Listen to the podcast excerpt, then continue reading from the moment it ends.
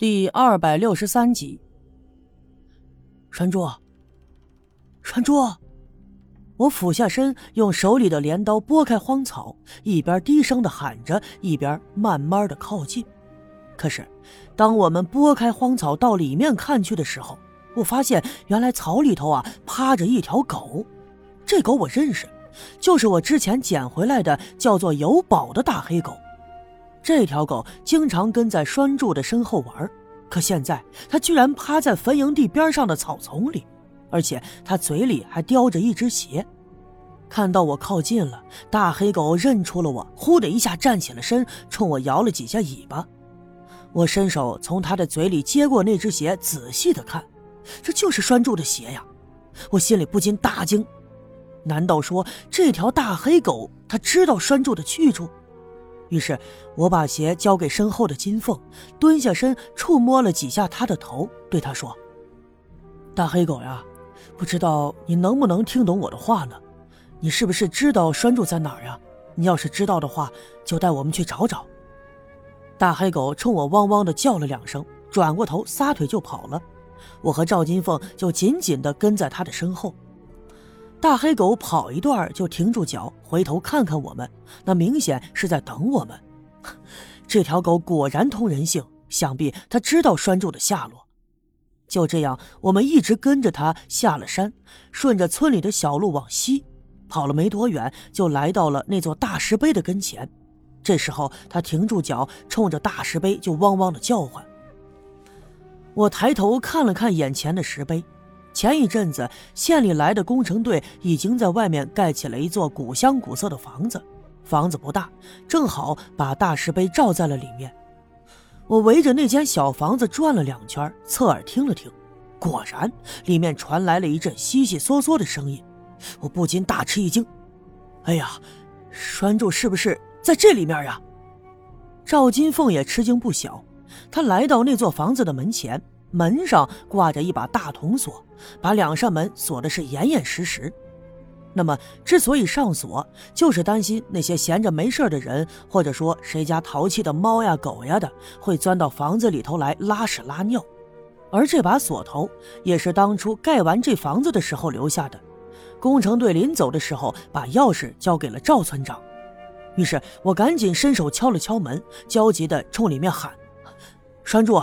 你是在里边吗，栓柱？我喊叫的同时，那条大黑狗也汪汪的冲着那扇门叫唤。我仔细的听了听，里面的声音更清楚了。而此刻，赵金凤已经飞快的跑向了院子的村部。来到上屋，赵村长正在屋子里吧嗒吧嗒的抽着烟。他不由分说，一把拉开了赵村长桌子前的抽屉，翻了两下，在里面就找出了一把钥匙。金凤。你这风风火火的是要干啥呀？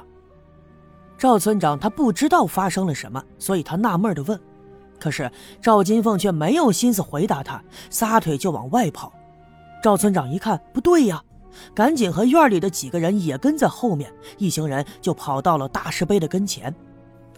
我接过钥匙插进锁孔，用力一扭，就听“嘎”的一声，这钥匙居然断了。就在这个时候，就听见这屋里传来了一阵呜呜的哭声。尽管说声音不是很清楚，可我还是分辨得出这就是拴柱的声音呀！我急坏了，我低头朝四周看了看，捡起一块石头，不管不顾的用力朝那大锁砸去。而那把大铜锁特别的结实，我这叮叮咣咣的砸了好一阵子，才把它给砸开。然后我一把拉开那两扇木门，一下子就跳进那间屋子。大石碑就在这间小房子的中间，房子盖的小，也只有东面有窗户，所以说里面的光线特别的昏暗。我大声的叫着：“栓柱，栓柱！”我绕过石碑，果然就看见栓柱正半躺半靠的靠在角落里，他双手抱住膝盖，把头深深的埋进去，正在呜呜的哭泣。而在他旁边正放着一个麻袋，麻袋口被绳子紧紧的绑着，可在麻袋边上就有一个破洞。